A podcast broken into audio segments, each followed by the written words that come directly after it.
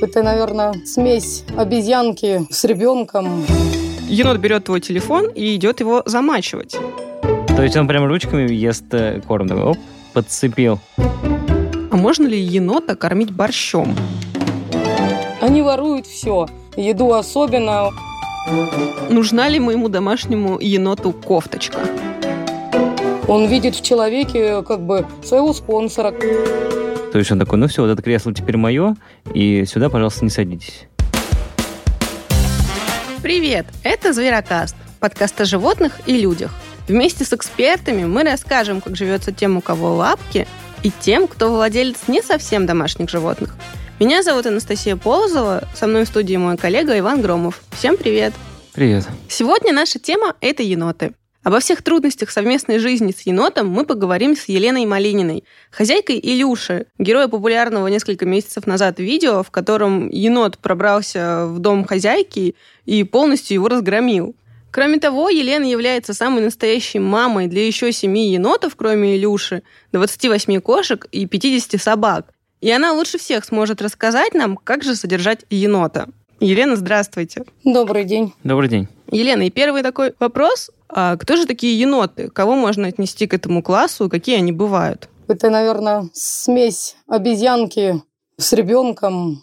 Там же и собака, и кошка. Наверное, и характером, и поведением на очень многих животных похож. А почему енотов называют медведями-полоскунами или еще купающимися, моющими медведями? Наверное, из-за их э, размера. Ну и похожи они чем-то как бы вот такие же. Бывают неуклюжие, но тем не менее очень неподвижные, шкодные. Ну и почему полоскунами? Потому что они все время что-то любят пополоскать. У них сенсорные лапки такие. И они полностью воспроизводят в голове картинку того, что они трогают в мутной воде. То есть это не миф о том, что они любят там, стирать или мыть что-то? Нет, нет, не миф, моют все подряд. Ну, то есть они просто берут какие-то вещи, идут в ванную Да. и стирают их. То есть ты представляешь, енот берет твой телефон и идет его замачивать. Запросто. И, соответственно, получается в ванной уже просто большой набор предметов, которые он планирует постирать. Да ему не обязательно ванну. В ведре, в луже, ну, где воду найдет, он это и будет делать. А можно его приучить стирать что-то полезное, не знаю, одежду, например? Ну, Или выбор он осуществляет То- сам? То, то, что, да, то, что ему нравится, он то и постирает. Вообще все, что угодно. То есть он такой, хм, джинсики. Ну, не знаю, он может пойти стирать чайник. Да может все что угодно абсолютно. А зачем вообще тогда люди заводят енотов? Ну, наверное, это отдать дань моде, можно так сказать, да, то, что видео смешные, веселые в интернете гуляют. Ну, мало кто выкладывают э, реальность, наверное, то, что они делают и творят ежедневно, сколько это уборки и просто материальных даже затрат на них, то, что они все громят, они все ломают. Вот недавно холодильник два раза уже чинила, сейчас уже как бы подготовилась к этому, и там целая стена возведена, чтобы он за холодильник не залазил. Он залазит, отрывает трубки просто, и все, идет дальше веселиться. Ну, а бонусы-то какие-то есть от того, что он э, такой разрушитель? Для человека нет. Ну да, милые, няшные, так сказать. Но содержать дома такое животное, это очень проблематично. Он не поддается дрессировке, он абсолютно независимый. А каким образом тогда вообще их заводят? Это же не по системе собак и кошек пошел, купил в зоомагазин. Это же, получается, надо где-то в специальном месте их в- взять. Или, может быть, найти, не знаю. Дефицита в этом как бы нету, и люди сами так сделали, наверное, потому что есть спрос и есть предложение. Теперь э, много отлавливают дикарей. Вот у нас в Анапе, Краснодарский край, да, много диких енотиков. Их маленьких отнимают от мамок и продают. И цена, в принципе, доступная, там 5-10 тысяч рублей. Люди покупают, не зная, как бы, да, что это дикий енот, по сути. И он вырастет, у него природа свое возьмет все равно. Домашним енот считается там в седьмом поколении, что он уже дома рожденный, как бы в седьмом поколении. А дикарей продают, он вырастает, у него начинается также, ну, природа берет свое, да, агрессия там к людям, он абсолютно независимый, не, не поддающийся дрессировке. И много от таких животных потом отказываются. Да, первый год он няшный, веселый, милый, но когда вырастает, это уже хищный дикий зверь становится. То есть, получается, енота, если вы хотите прям домашнего, его нужно покупать где-то в питомнике. Да, и стоит это немалых денег. То есть э, ценник будет в разы больше, да, я так понимаю? То есть это не 5-10 Ну, тысяч. Раз в 10 будет больше. Вообще, я когда готовилась к эпизоду, я читала, что в целом цена на енота может вот на щенка варьироваться от 3,5 до 80 тысяч рублей. Но здесь действительно, как говорит Елена, 3,5, 5 и 10 – это, к сожалению, спонсорство для браконьерства, потому что этих да. малышей забирают у мам и действительно жестоким способом. То есть матерей часто убивают, а помет делят, отбирают там самых красивых, а есть какая-то у енота, если мы все-таки говорим, что он дикий, неприручаемый и разное такое, какое-то все равно отличие э, от, скажем, животного, которое мы встречаем в лесу? Потому что, скорее всего, встретив енота в лесу, ну, он даст деру от нас. Я не думаю, что он пойдет наши вещи стирать. С этой точки зрения, вот он живет в квартире, Ладно, он там более-менее привык к расположению вещей, к примеру, есть ли у него какой-то, не знаю, внутренний интеллект? То есть он такой, ну все, вот это кресло теперь мое, и сюда, пожалуйста, не садитесь. Есть, конечно. Они, в принципе, вот как в домашнем обиходе, он, в принципе, как собака себя ведет. У него есть и свои вещи, свое место, где он постоянно спит, как бы вот у него есть место, куда он там в туалет ходит отдельно. Ну, как бы он к расположению, естественно, привыкает, но также он привыкает к человеку. Сейчас домашнего енота пусти в лес, и потом домашнего вы встретите в лесу, он пойдет к вам а не от вас побежит, потому что он не будет бояться человека. Он видит в человеке как бы своего спонсора, который его кормит, поет, угощает вкусняшками. А дикий енот, естественно, будет бояться. А что в таком случае едят домашние еноты? Какой у них корм основной? Вообще еноты всеядны. И того, и другого, и можно без хлеба.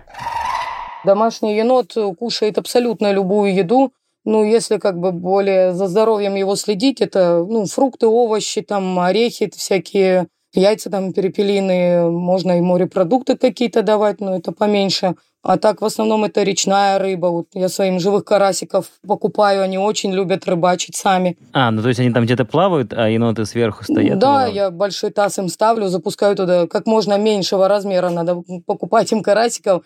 Мне очень интересно, охотятся на них, ловят и выкидывают подальше от таза, как на берегу реки, угу. что от воды бросают, чтобы они обратно не укатились. А также они кошачий, собачий корм сухой кушают. Как, они прям подходят, берут лапами. Я просто представляю, енот, у него же такие пальчики же. Берет вилочку, да, ложечку. ручки. То есть он прям ручками ест э, корм. Такой, оп, подцепил. Да, ну вот у меня даже слепой енот, который, видите, он на жопу усаживается и лапками по одной, по одной орешки, допустим, таскает и покатает их там еще в лапках, поперебирает. Он-то не видит, в принципе, он даже если воды у него нету, он все время лапками очень тщательно ощупывает то, что он будет кушать. Потому что рецепторы-то на лапках есть. Я, наверное, задам любимый Ванин вопрос. А можно ли енота кормить борщом? Да можно кормить-то всем, но насколько это для него полезно. А какие продукты вот точно вредны енотам? Ну, точно вредны, наверное, как э, любому животному, там, сладости всякие не давать. Поменьше мучного. Печеньки-то они вот очень любят, но им печеньки это как раз и нежелательно. А они воруют вообще еду в доме? Они воруют все. Еду особенно. Вот Нюша даже, когда захожу их кормить э, в пакете, если что-то. Всех угощаю, достаю по одному. Нюша обязательно вырвет весь пакет или порвет его, если он достаточно ну, низко как бы в руках там находится, она зацепится, разорвет дырку и достанет то, что ей там надо. И либо отнимет вообще весь пакет, утащит его к себе там и уже тогда начинает кидаться, прям защищая этот пакет, чтобы обратно не забрали. А как вообще в таком случае еноты, которые находятся ну, в некотором количестве дома, общаются друг с другом? У них есть какие-то терки? У енота вообще матриархат, как бы. Поэтому у меня вот они постепенно все появлялись. Э, Нюша с Илюшей, в принципе, как бы, ну, в одно время. А потом появился Бади. Он был отказником, люди купили его поиграть, он был недостаточно ручным. Люди избавились от него. Сказали, сегодня не заберете, завтра мы его вообще на мусорку как бы выставим. Вот я его привезла, Илюша сразу его принял. Нюша его погоняла пару дней походила за ним, поурурукала там. А с точки зрения, кстати, поурурукала, а они как... Э, Разговаривают. Гавкают. Ну, у них, э, не знаю, достаточно разные такие звуки. В некотором случае даже как на дельфина похоже. Такие писки, визги. И зависит как бы от настроения. Вот. Если они обеспокоены, вот она действительно ходит там, мурчит что-то себе вот я когда слепого енота им выношу, они его не любят, потому что он слабый, они хотят его изничтожить. они прям активно там пищать, кричать начинают вокруг него, когда вот интерес. Маленькие, они мурчат, как котята. Вот когда кушают, я малышей выкармливала с бутылочки, они реально мурлыкают. Но потом с возрастом у них это проходит, и уже такого не услышать. А как они уживаются с другими животными, с кошками, например, или с собаками? Если енот вырос дома, и он рос рядом с кошкой, с собакой, они вообще могут быть лучшими друзьями. Но если енот как бы рос и не видел, допустим, там кошек, то уже он настороженно относится. Если кошка-собака будет агрессию проявлять, он будет защищаться енот. И очень так активно, да. А как, получается, выглядит содержание енота в условной квартире? То есть это должна быть какой-то специальный вольер, или он просто как э, собака там где-то лазит? Ну, это, наверное, зависит от финансовых возможностей того, кто будет его содержать. Если есть э, средства ремонт постоянно делать, то можно и так его держать. Ну, конечно, лучше всего сделать вольер или отдать отдельную комнату для него, если есть такая возможность. Ну, а так вольер достаточно должен быть просторным, чтобы в ваше отсутствие он там мог ну, передвигаться, кушать, спать, там у него место было. Вы уехали, закрыли его, приехали, квартира целая, как бы, да? Ну, вот у вас как а, сделано? Целая комната под э, всех енотов? Нет, у меня у енотов, у нас климат позволяет, э, и так как их уже много, у меня такой навес, как теплица сделан. 6 на 4 квадратов. Еще сделали сейчас им летний вольер, но еще пока не тестировали. Поэтому они там. У них там колеса, домики, все вот эти бегалки, качалки – и они все находятся там, кроме слепого енота. Слепой енот живет в доме. Они его не принимают. А сколько в месяц вот обходится содержание ну, одного такого приличного енота, который не пытается разрушить всю вашу квартиру, разобрать холодильник? Ну, это получается, в принципе, питание, обработки, прививки. Это и все. Ну, в месяц, э, как бы, если так не шиковать, то, ну, порядка 7 тысяч где-то на одного. А какие нужны прививки и обработки? И вообще, каким должен быть ветеринар, который сможет, я не знаю, оказать какую-то медицинскую помощь еноту? То есть это должен быть специалист именно по енотовым, или это может сделать любой ветеринар?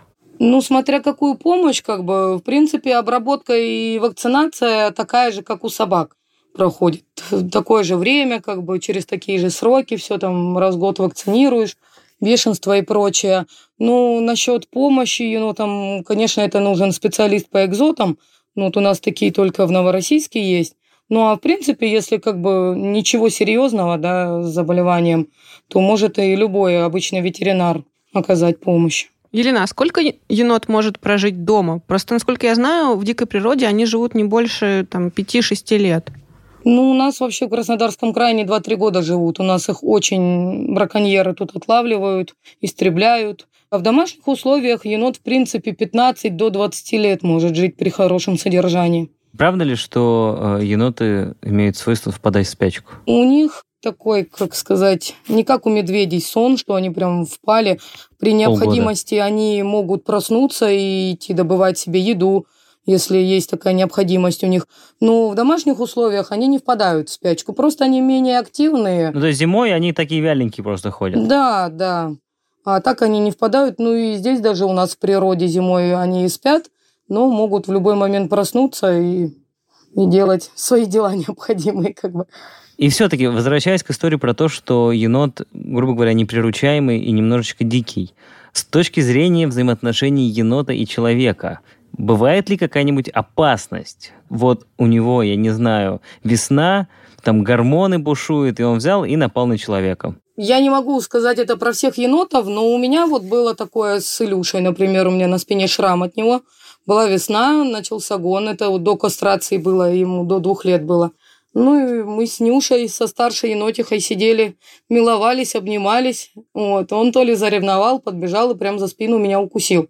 Также у Нюши был гон, вот два раза у нее по весне были такие загоны конкретные, что я заходила со шваброй.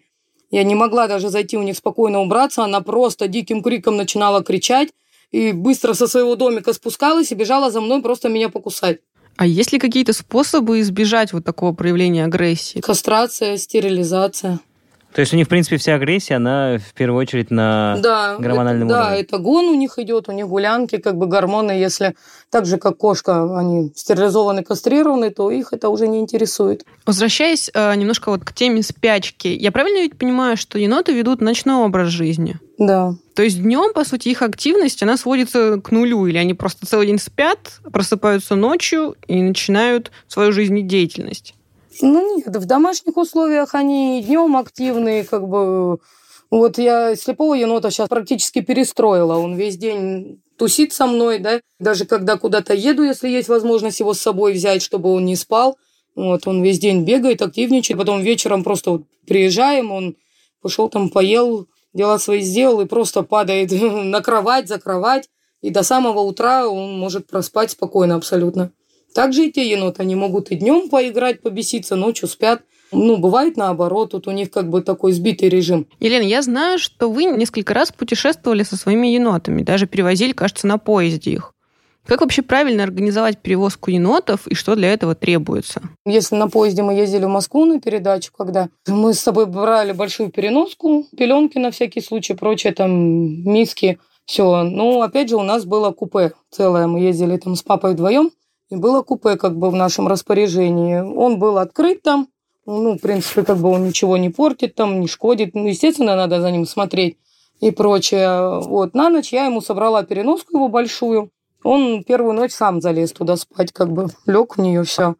Ну, абсолютно. Днем он там побесился, поигрался с нами, всю ночь он проспал. Но если как бы бывает такое, что он там беспокойно что-то себя чувствует, то бывает приходится и закрывать его как бы этой переноске, потому что он не даст покоя и ночью никому. Будет бегать, суетиться, что-то. То обратно мы ехали, вообще он просто, не знаю, на него именно так поезд действует. Он просто его укачало, он как желе такой лежал, колыхался, и все. Он практически и день, и ночь он проспал. Вот мы ехали сутки, и он все это время дрых. На машине также, ну, первое время там поактивничают, полазят, побегают по машине, видит, что там бежать особо некуда, все, ложится и спит. А нужны какие-нибудь документы для того, чтобы вот так вот возить? Ну, скажем так, я знаю, что там, да, у животных бывают какие-то Да, паспорта. у него, как у собаки, паспорт. Ага. И все. Там все прививки, все это все необходимо. Конечно, если за границу, но опять же, за границей это тот же самый паспорт, там главное бешенство проверяют. Но опять же, с енотом не полетите на самолете, это только багаж, и даже не все авиакомпании берут э, енотов, потому что они боятся риска того, что он в дороге сломает переноску и разберет там самолет. А. То есть, как бы это в первую очередь такой страх, а не страх, что, я не знаю, с ним что-нибудь случится. Да, это именно страх того, что он что-то натворит. Что он залезет в чей-нибудь чужой чемодан. Да, да, Или отсоединит крыло самолета или кусок двигателя? да, может. Насколько я знаю, единственный официальный в России питомник находится в Краснодаре. Какие вообще должны быть документы, когда вы берете енота в питомнике? К сожалению, наверное, у нас не настолько это развито, можно сказать, да, как вот собаку вы берете из питомника, у нее там родословное все и прочее, да. Вот. На енотов такого нету. Поэтому даже покупая в питомнике, ну, дадут вам там самый минимальный пакет документов, где, что, как приобрели, там, договор купли-продажи и тот же паспорт. То есть, по сути, это выписка из племенной книги, акт о приплоде, паспорт, который ему дается, куда потом вносится вся информация о чипе, и договор продажи. Да, да, и все. А, кстати, вот я так понимаю, что еноты, они все-таки водятся в местах чуть более теплых. Ну, я не знаю, в среднем полосе они, может быть, тоже встречаются. А вот если, например, я, например, житель города Салихард и решил завести себе енота, у меня температура в 10 месяцев в году ниже нуля. Вот с этой точки зрения, э, как вообще еноты взаимодействуют с минусовыми температурами? Я поняла, это вопрос, нужна ли моему домашнему еноту кофточка? Ну, к примеру, я не знаю. Может, ну нет, при надо. такой температуре там не кофточка нужна, там квартирка ему нужна. На улице как бы в такие температуры еноту будет очень тяжело. Ну, то есть при каких температурах ему нормально жить и гулять, скажем так? Ну, до, мин- до минусовых, потому что вот, допустим, у нас ну, минусовые температуры редко бывают. И то, да, зимой они в спячке в это время, они зимуют даже компашками, как бы греются друг от друга. Ну, у нас здесь редко там минус пяти даже опускается. Поэтому если при такой температуре енот будет в вольерном содержании, просто у него будет обморожение и, и аминь. А можно ли вообще выгуливать енота, я не знаю, как собаку на поводке? Возможно Можно, ли? конечно, да, они легко приучаются, в принципе, к этому. Просто здесь проблема в том, что енот очень независимое животное, и э, вот, я не знаю, кто содержит енота, меня в этом плане поймут. Если он нашел что-то там, какие-то камушки и прочее, и начал их ковырять, а вы хотите с ним дальше идти, как с собачкой, потянули его и говорите, пойдем со мной, да, не надо здесь ничего копать, он может просто за это броситься на вас, укусить за ногу, за руку. Кстати, о независимости. А вот что делать, если у вас дома ребенок? Будет ли енот ну, испытывать какую-то ревность, как-то пытаться, не знаю, Будет. привлечь свое внимание? Будет? Будет очень. Даже вот был случай, мне звонила девушка с Краснодара, вся в слезах, очень просила забрать их енота. Но почему-то она потом не перезвонила. Причем ребенку 7 месяцев, их еноту 2 года. Вот они завели енота, потом родился ребенок. Енот э, бросается на нее, он ревнует, они его закрывают на лоджии, он сильно покусал ее. Она говорит, мне жалко енота, как бы, но я понимаю, ребенок ползать начал уже все. Просто если я выпущу, енот, говорит, бросится и на ребенка.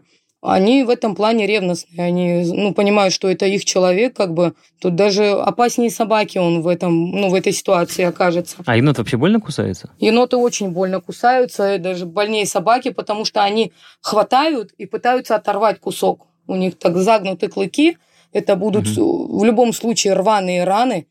И если енот прям так серьезно может погрызть, это процентов 90 зашивать придется. Большое спасибо, Елена, что сегодня к нам пришли. Спасибо вам, что пригласили. Спасибо.